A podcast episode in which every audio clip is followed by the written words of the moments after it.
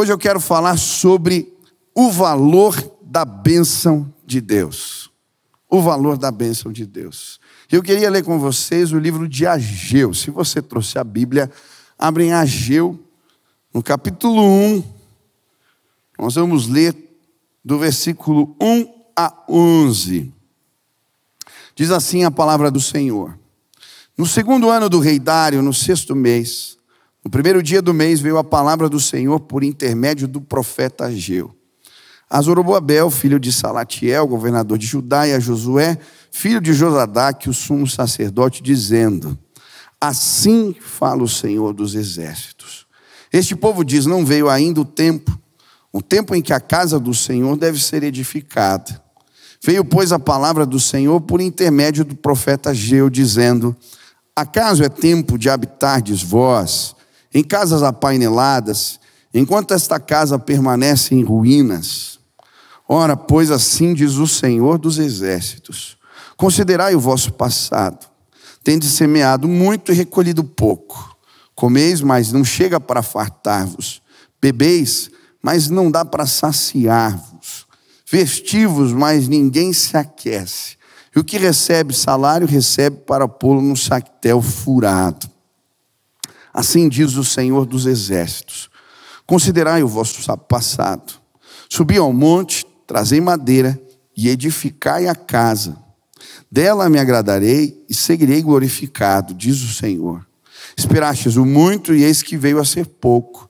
E esse pouco, quando trouxeste para casa, eu com assopro dissipei. Por que, diz o Senhor dos Exércitos? Por causa da minha casa, que permanece em ruínas, ao passo que cada um de vós corre por causa da sua própria casa.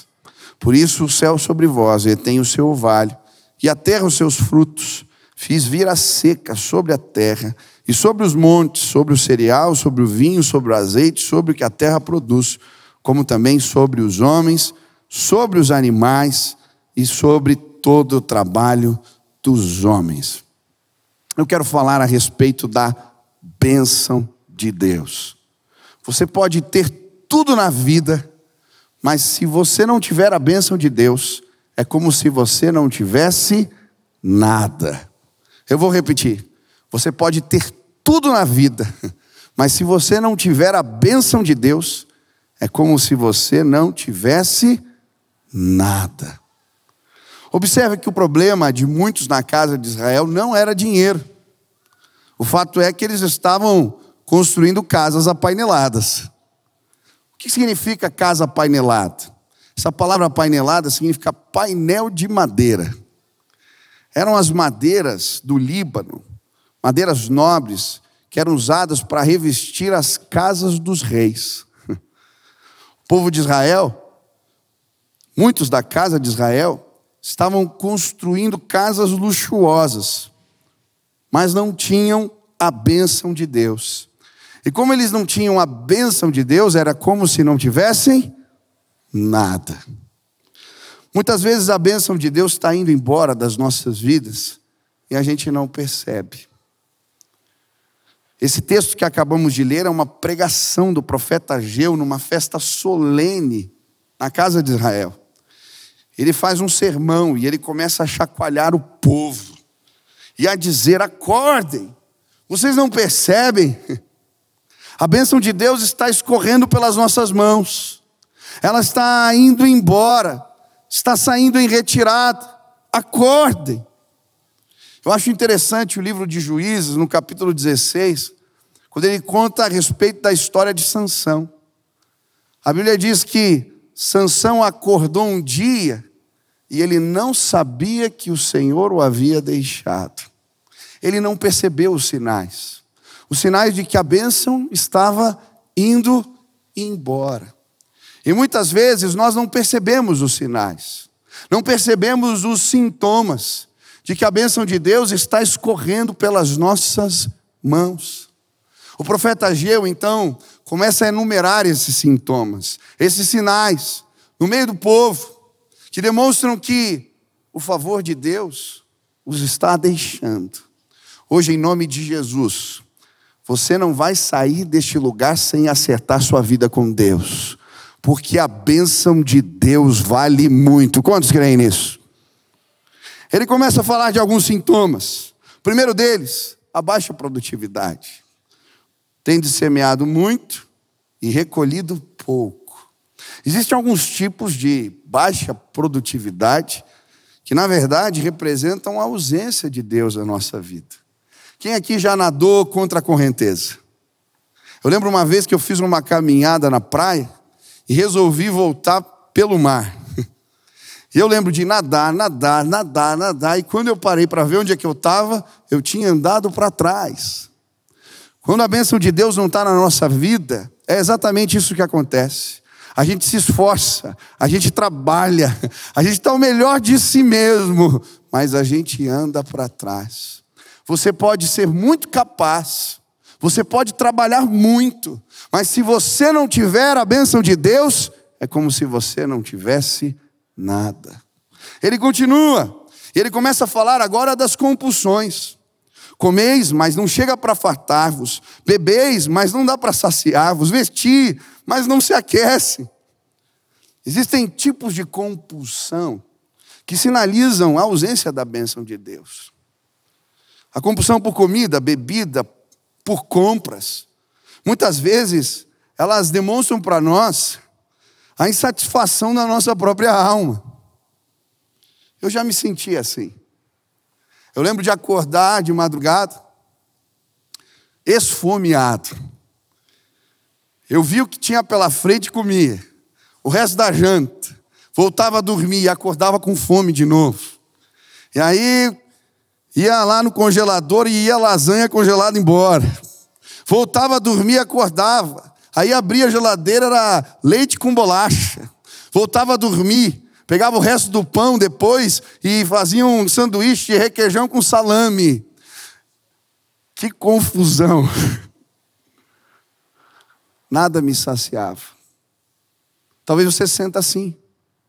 Você compra roupas boas mas precisa comprar mais, precisa comer mais. Nada te sacia. Talvez este seja um sintoma. Você pode ter as melhores roupas, você pode comer muito, mas se você não tiver a bênção de Deus, você não vai se saciar plenamente. Ele continua, e agora ele vai falar da autossabotagem. E o que recebe salário, recebe para pô-lo num saquetel furado. O saquetel era uma espécie de carteira antiga. Eles pegavam um saquinho pequeno, costuravam e guardavam ali o dinheiro. E ele está falando: olha, por vezes é como se a gente guardasse dinheiro numa carteira furada.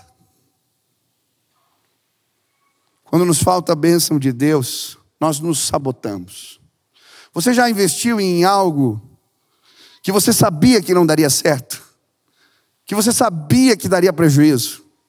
Eu lembro de atender uma moça e ela me disse: Pastor, eu tinha certeza que esse relacionamento não ia dar certo.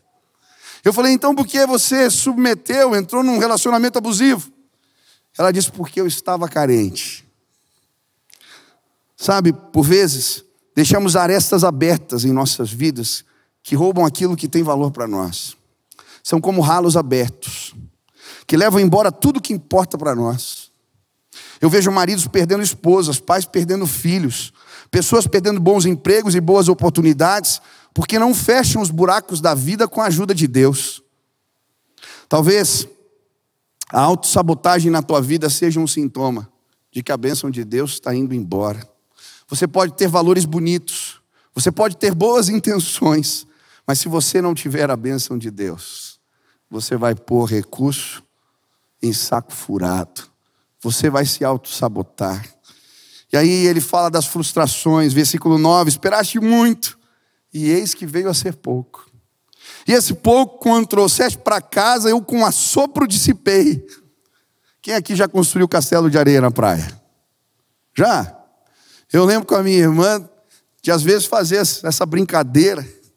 E às vezes a gente gastava horas fazendo um castelo bonito, e a maré subia, e aí ela levava embora tudo aquilo que a gente tinha gastado um tempão para construir. Quando nós consagramos os nossos planos a Deus, é exatamente isso que acontece. A gente tem sonhos, tem projetos, tem planos bonitos, a gente gasta tempo, mas a gente se frustra. Porque vem o vento e a onda do mar e leva embora tudo que a gente construiu. E o que sobra é o sabor amargo, salgado das frustrações. Talvez você chegou com esse gosto na boca nesta casa hoje. Talvez você esteja me ouvindo pelo rádio, pela televisão, pela internet ou dentro de casa e esse gosto custa ir embora. Deixa eu te dizer, talvez Deus esteja te mostrando que lhe falta a bênção de Deus. Você pode ter bons planos, boas ideias, mas se você não tiver a bênção, é como se não tivesse nada. Casamos sem a bênção de Deus, fazemos negócios sem a bênção de Deus, construímos empresas sem a bênção de Deus, nos metemos em ministérios, em trabalhos sem a bênção de Deus e depois vemos o mar e o vento levar tudo embora Hoje a bênção de Deus vai chegar na sua vida em nome de Jesus. Quando a frustração chega, nos sentimos impotentes. Por isso os céus sobre vós retêm o seu orvalho e a terra os seus frutos. Quando Deus segura as chuvas, quando Deus retém o orvalho, não há nada que possamos fazer. E a vida vai mostrar para nós diante de situações específicas que não temos o controle. Somos impotentes. Mas quando tomamos a decisão de valorizar a bênção de Deus, a nossa história muda. Eu não sei como você chegou aqui hoje, mas eu queria, em nome de Jesus, pôr fogo no teu coração, acender a tua alma para que você buscasse com paixão e com todas as forças a bênção de Deus na sua vida. Quantos desejam isso, levantem as mãos. Hoje a bênção de Deus vai cair neste lugar. Ela vai chegar na sua casa, vai mudar a tua história, porque o Deus que eu sirvo é poderoso e ele transforma vidas. O livro de Ageu vai falar de princípios que trazem a bênção de Deus para a nossa vida. Princípios que, quando implementamos, eles liberam os céus. Vai cair chuva e orvalho sobre a tua casa e sobre os teus, em nome de Jesus. Quantos querem aprender esses princípios? Que princípios são esses que liberam a bênção do Senhor? Eu precisaria de algumas mensagens para falar a respeito dos princípios que o livro de Ageu nos apresenta. Mas hoje, em especial, quero falar de dois. O primeiro deles, Deus em primeiro lugar. Você pode repetir comigo? Deus, mais uma vez. Para não esquecer, olha para quem está perto, diga: Deus em primeiro lugar. O versículo 4 vai dizer: Acaso é tempo de habitardes vós em casas apaineladas, enquanto esta casa permanece em ruínas? O pastor Robert Morris vai dizer que ser abençoado significa ter poder sobrenatural trabalhando em seu benefício. O povo de Israel havia perdido este poder. Por quê? Priorizaram as suas casas, as suas coisas e deixaram as coisas de Deus em segundo plano. Deixaram as coisas de Deus, a casa de Deus abandonada. Se queremos a bênção de Deus, se queremos que este poder sobrenatural trabalhe em nosso favor, precisamos lembrar disto sempre. Deus em primeiro lugar. Existem várias passagens na Bíblia que vão nos ensinar este valor. Começa lá no Antigo Testamento. Se você ler Êxodo 13, 2, a Bíblia vai dizer: consagre-me todo primogênito, todo que abre a madre de sua mãe, entre os filhos de Israel, tanto de homens como de animais, é meu. Observe que ele está falando que o primeiro, o primogênito, tudo que o seu gado, as ovelhas, tudo que fosse produzido o primeiro fruto, primeiro do rebanho, pertencia ao Senhor. Ele vai dizer: é meu. E ele vai repetir isso 16 vezes na Bíblia. Se não bastasse o cordeiro primeiro, o primeiro do rebanho, ele vai falar que o filho primogênito também era do Senhor. E quando nascia um filho na casa de Israel, o pai tinha que pegar um cordeirinho e sacrificar. Porque o primeiro filho era do Senhor, então ele tinha que resgatar o filho. Então ele sacrificava uma ovelha. Porque Deus queria lembrar o seu povo constantemente que ele é o primeiro. Tudo que vem em primeiro lugar pertence a ele. E era interessante porque quando eles pegavam um, um cordeirinho e levavam para o sacrifício, eles não sabiam quantas outras crias aquela ovelha iria dar. Essa era uma atitude de fé. Faziam porque criam na bênção de Deus. É assim com a gente. É por isso que a gente dá o dízimo. E dá primeiro. Eu lembro que o meu pai conta que na casa dele, quando meu avô foi embora, abandonou a família, era minha avó doente, com quatro filhos, para sustentar a casa. Ele começou a trabalhar adolescente, mas quando eles iam fazer as contas, não fechava o orçamento. E um dia na mesa com as contas ali, eles tinham feito o orçamento e meu pai falou: vamos riscar o dízimo. Ele era novinho, adolescente. E a minha avó, mesmo doente, disse: separa primeiro o dízimo. Se a gente tirar o dízimo, aí é que não vai dar. E ele falava: olha, a gente separava primeiro o dízimo, e todo mês eu não sei explicar como as contas fechavam. Porque Deus é fiel. Quando colocamos em primeiro lugar, a sua bênção nos alcança. A Bíblia vai nos mostrar isso de outras maneiras. Vai falar dos primeiros frutos da terra, em Êxodo 23, 19. As premissas dos frutos da terra trarás à casa do Senhor teu Deus. Ele está falando agora dos primeiros frutos deveriam ser entregues na casa do Senhor. Observe, não é para ajudar o amigo, para pagar a conta do outro, para ajudar o missionário. Não, é na casa do Senhor. A gente dá e confia dele. E a Bíblia vai dizer que quando eles faziam isso, havia uma benção. Provérbios 3, 9 e 10. Honra ao Senhor com os teus bens e com as primícias de tua terra, de toda a tua renda e se encherão fartamente os teus celeiros, e transbordarão de vinho os teus lagares. Eu acho interessante quando o povo de Israel conquista, começa a conquista da terra de Israel, a primeira cidade que eles conquistam é Jericó. E aí Deus fala que não é para o quê? Tirar nada, porque era primícia, pertencia ao Senhor. E aí um camarada chamado Bacã vai lá e pega uma capa, pega um pouco de recursos e esconde na sua tenda. A Bíblia diz que na sequência eles vão para uma batalha contra um povo, um vilarejo, povo de Ai. Ele nem manda todo o efetivo para lutar, mas eles perdem a batalha. Por quê? Porque a bênção do Senhor havia sido tirada. Preste atenção, muitas vezes nós entramos em batalhas na vida em guerras na vida, sem a bênção de Deus, sem o favor do Senhor. Jesus vai confirmar essa mensagem. Ele vai dizer no Sermão do Monte, em Mateus 6,33: Buscai, pois, em primeiro lugar o seu reino e a sua justiça, e todas essas coisas vos serão acrescentadas. Ele estava falando sobre o que comer, sobre o que vestir.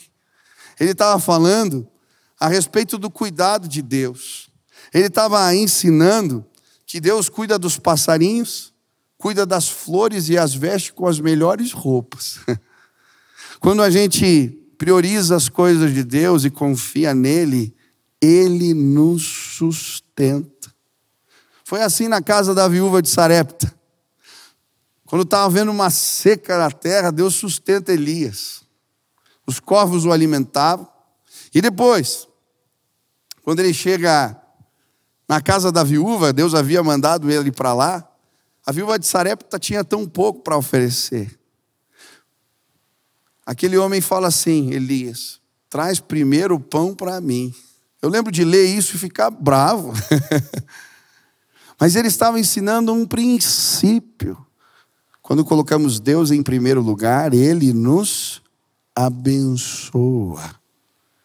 Aquela mulher faz isso. Quando ela vai abrir a dispensa no outro dia, tinha farinha e tinha azeite. Deus tinha multiplicado, e no outro dia de novo, e no outro dia de novo, e no outro dia mais uma vez. Porque esse poder sobrenatural entrou em ação. Quantos querem a bênção de Deus aqui? Levantem as mãos. Deus precisa vir em primeiro lugar. O que é o primeiro do teu dia? Você começa o teu dia na presença do Senhor. Você pode dizer que ele de fato é o mais importante? Quanto tempo você gasta com o Senhor? Você tem entregue as suas primícias? Você tem valorizado Deus acima de outras coisas? Ou a tua vida com Deus é como um templo abandonado?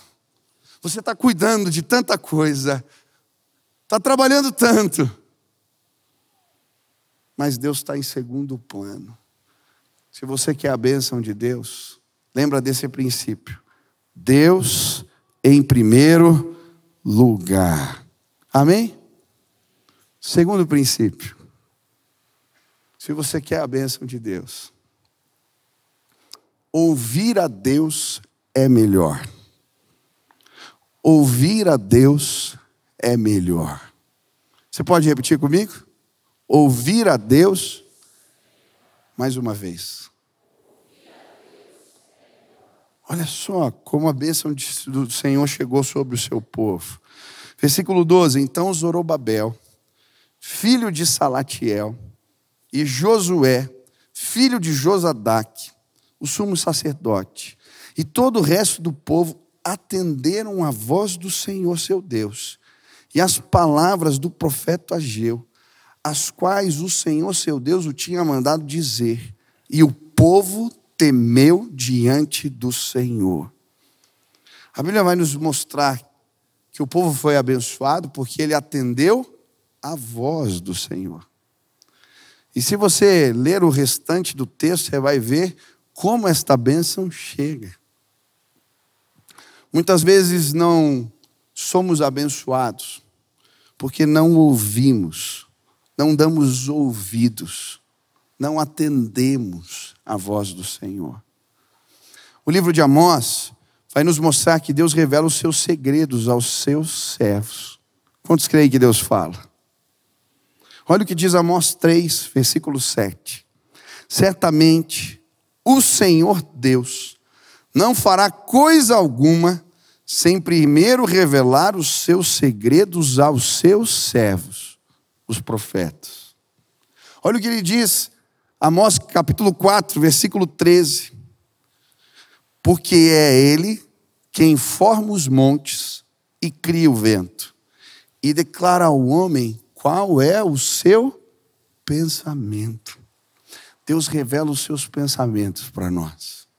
Quando buscamos, quando o colocamos em primeiro lugar, Ele revela a sua vontade. Ele nos diz o que é melhor para nós. Sabe, eu creio que Deus fala. Essa semana nós estávamos fazendo o discipulado dos pastores. Quinzenalmente, eu reúno os pastores. Ah, e nós fazemos um tempo de discipulado e rodamos as casas. A semana foi na casa do pastor Lucas. E nós estávamos num tempo especial de oração, compartilhando as coisas. E o Lucas tinha dado para nós uma caneca. E em cada caneca ele disse que tinha orado e colocado um versículo. Eu achei bonito a hora dos testemunhos. Cada caneca tinha o nome do pastor e um versículo específico. Primeiro Carlos começou a contar. Pastor Carlos, aquela semana, estava dormindo. E ele então teve um sonho. Que ele tentava orar pela sua filha e algo tapava sua boca. Ele acordou cedo de manhã e a sua filha estava com febre. E ele e a sua esposa oraram por ela e entenderam que havia uma batalha espiritual. Quando ele chegou na casa, pegou a sua caneca Estava lá o versículo. E os seus filhos serão abençoados pelo Senhor. o Paulinho também recebeu uma caneca. Aquela semana Ele estava com a família e de repente Deus fala para ele: abre a Bíblia em tal versículo. Ele abre naquele texto. E aquilo é uma resposta, uma confirmação de Deus que ele estava pedindo. Quando ele chega no encontro, adivinha que versículo está na caneca? O versículo que Deus tinha falado aquela semana, sabe por quê? Deus revela os seus pensamentos para nós. Ele revela os seus segredos, ele revela a sua vontade. E quando paramos para buscar, somos abençoados. Um dos motivos que fazia de Davi um homem conquistador, um homem vitorioso, era porque antes de cada batalha ele consultava Deus. Naquela época, os sacerdotes usavam uma estola sacerdotal. Eles tinham na estola uma ferramenta chamada Urim e Tumim. Eram duas pedrinhas. E assim eles consultavam a vontade de Deus usando essa ferramenta. Antes de cada batalha, Davi ia atrás do sacerdote perguntar se ele devia entrar na guerra ou não. O que ele devia fazer ou não. E então o sacerdote pegava o urim e o tumim e falava: Deus disse que você pode ir. Ou Deus disse que você deve ficar. E porque ele obedecia, ele era abençoado. Quem quer ser abençoado aqui? Deus vai revelar os segredos dele para você. Busque. Meu pai me ensinou que eu não devia fazer nenhum negócio mais sério sem consultar Deus. E eu cresci fazendo assim, é comprar um carro, imóvel, qualquer coisa, eu orava. E eu lembro uma vez que eu cheguei na loja e o negócio era tão bom, mas tão bom, que não tinha como errar. E o vendedor falou para mim: é pegar ou largar. Se você sair aqui, já tem comprador na fila. E eu lembro que eu fiquei incomodado porque eu nunca tinha comprado um carro sem orar. Mas naquele dia, falei: Deus está abençoado. E comprei o carro. Eu não sei se foi uma pedagogia de Deus comigo, mas esse carro passou um tempo, fundiu o motor. Eu consertei, fundiu de novo. Sabe por quê? Quando a gente faz negócio, entra em relacionamento, dá passos ministeriais, sem ouvir Deus, a gente está por conta. E tem muita gente andando por conta. O Senhor revela os seus segredos aos seus servos. Quem quer ser abençoado, atenda a voz do Senhor. Se Ele falar, não tem como dar errado. Atenda a voz, busque a voz de Deus. Mas, pastor, eu quero a bênção do Senhor. Eu quero ensinar algo que vai mudar a tua vida hoje. Quantos creem em conquistas espirituais? Eu creio que nós podemos conquistar as coisas no Espírito. Você crê nisso? Eu creio. Muitas vezes a bênção de Deus precisa ser conquistada. O que, você está falando, pastor? Eu gosto da história de Josué. Antes de conquistar a terra, ele conquistou a bênção de Deus.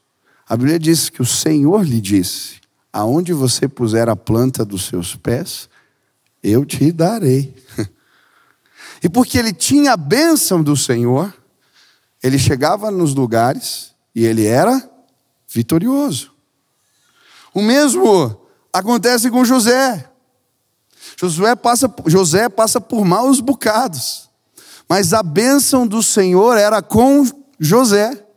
A prova disso é que o próprio Faraó vai chamá-lo de Zafenate Paneia, que significa aquele em quem está o Espírito de Deus, ou aquele sobre quem repousa a bênção de Deus. Ele foi vendido como escravo, porque a bênção do Senhor estava sobre ele, a terra de Potifar. Os seus negócios foram abençoados, porque ele havia conquistado a bênção do Senhor. O mesmo acontece quando ele é colocado como governador do Egito. o Faraó é abençoado e toda a terra do Egito, porque a bênção do Senhor repousava sobre ele. O mesmo acontece com Jacó. Ele tinha uma reunião difícil com o seu irmão. Seu irmão queria matá-lo. Era uma reunião complicada.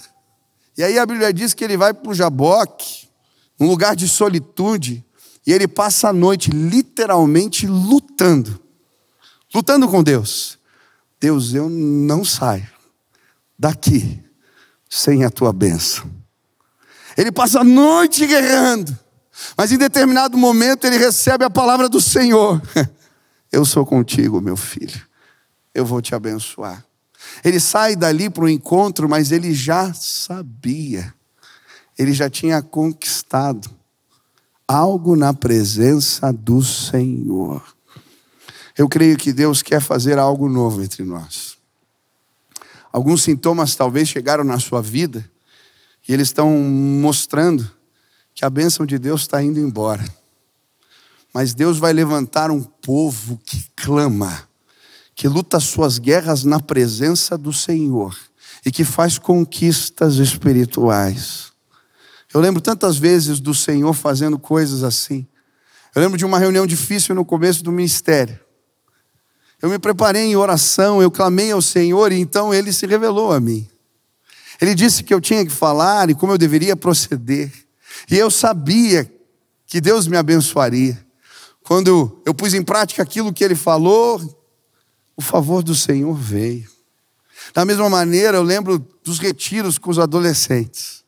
Entrar naqueles quartos com 75 meninos.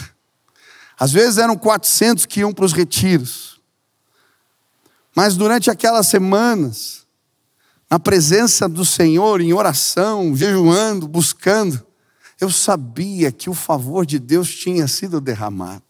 E por isso, quando começava uma simples devocional, por vezes a presença do Senhor invadia os quartos. Eu vi os meninos de pijama se jogando no chão, meninos sendo libertos, curados, transformados.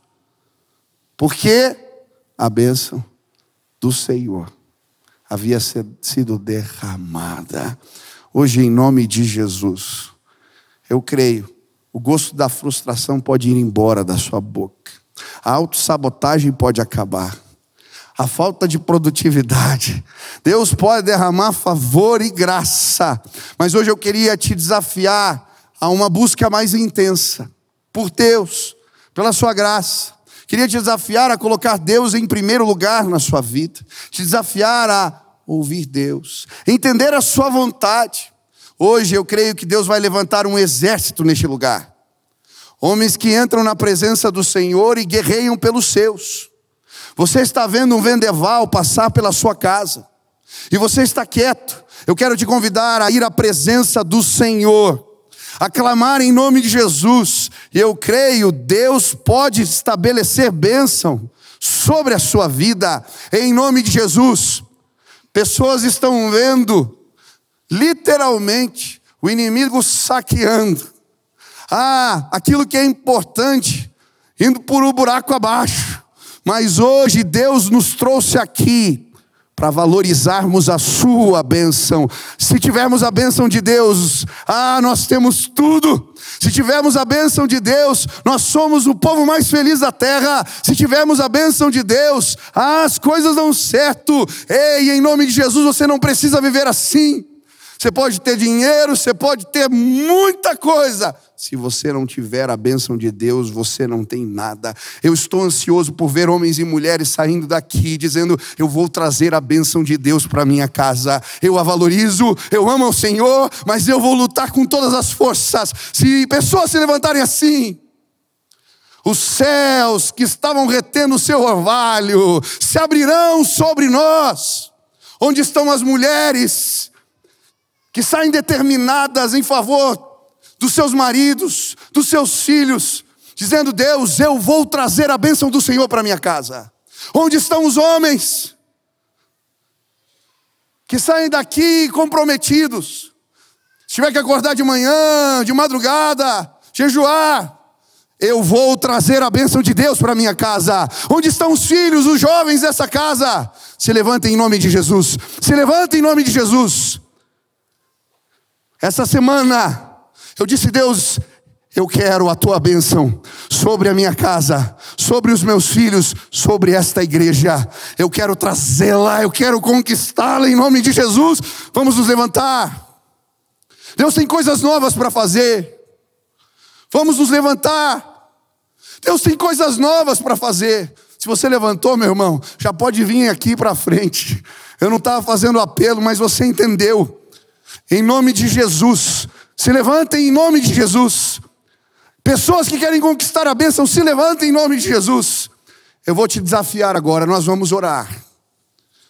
E eu não vou falar de novo, se você quer trazer a bênção para a tua casa e para os teus, saia do teu lugar e vem aqui agora. Deus está levantando conquistadores, Deus está levantando Josés, Deus está levantando Josués, Deus está levantando homens e mulheres como Jacó, que carregam a bênção de Deus. Você vai sair daqui hoje e o favor de Deus vai te acompanhar. Você vai sair daqui hoje. E a decisão que você tomar neste lugar vai interromper um ciclo de desgraça. Se você puser Deus em primeiro lugar, se você tão somente ouvir o Senhor, as mãos dele se erguerão sobre sua vida. Aonde estão? Aonde estão os que querem a bênção? Venha, venha, venha, saia do teu lugar, pede licença. Se coloca na presença, venha, pede, pode descer da galeria, lá do fundo, onde você está. Eu quero, eu valorizo a bênção. A Bíblia nos conta a história de Isaú e Jacó. Jacó era um homem usurpador, enganador, não valia um centavo. O seu irmão, em muitos sentidos, era melhor do que ele. Mas havia uma diferença entre os dois. Um valorizava a bênção e outro não. Um a vendeu por um prato de lentilhas. O outro fez de tudo para conquistá-la. Como ele valorizava a bênção, o favor de Deus veio Existem pessoas que valorizam a bênção de Deus nesse lugar.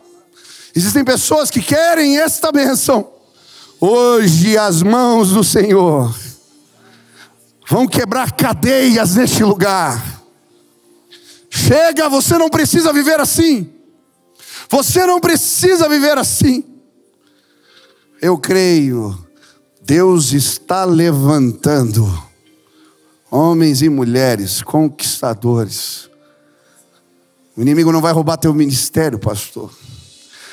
Não vai roubar os seus filhos. Não, não, não, não.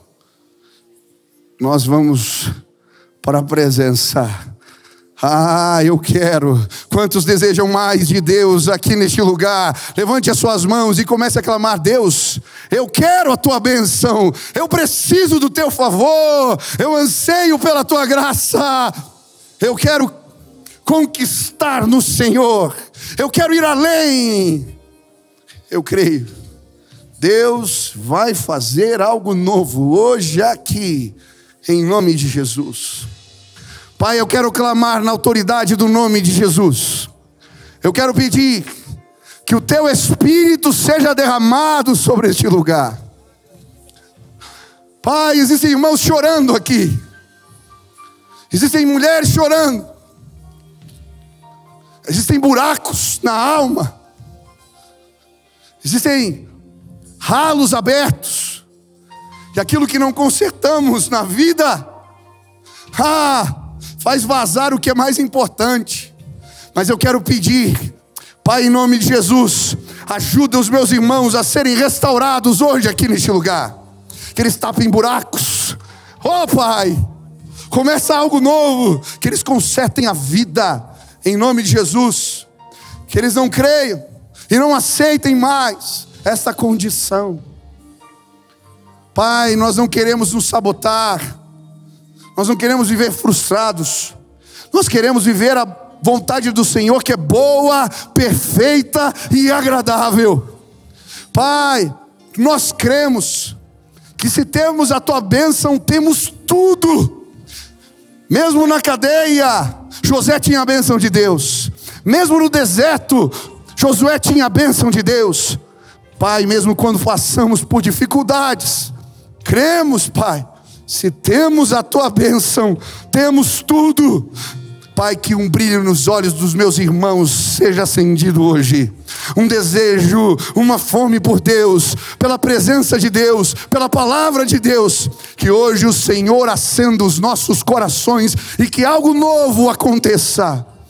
Pai, abre as comportas dos céus, libera o teu favor estende as tuas mãos de graça e abençoa o teu povo. Derrama mais, mais e mais, para a honra e glória do nome de Jesus. Eu quero pedir, abençoa a casa dos meus irmãos, abençoa suas famílias, seus filhos, abençoa os seus negócios, o seu trabalho, abençoa, Senhor, aquilo que o Senhor confiou nas suas mãos. Abençoa seus ministérios, derrama os dons do Espírito, derrama a tua graça.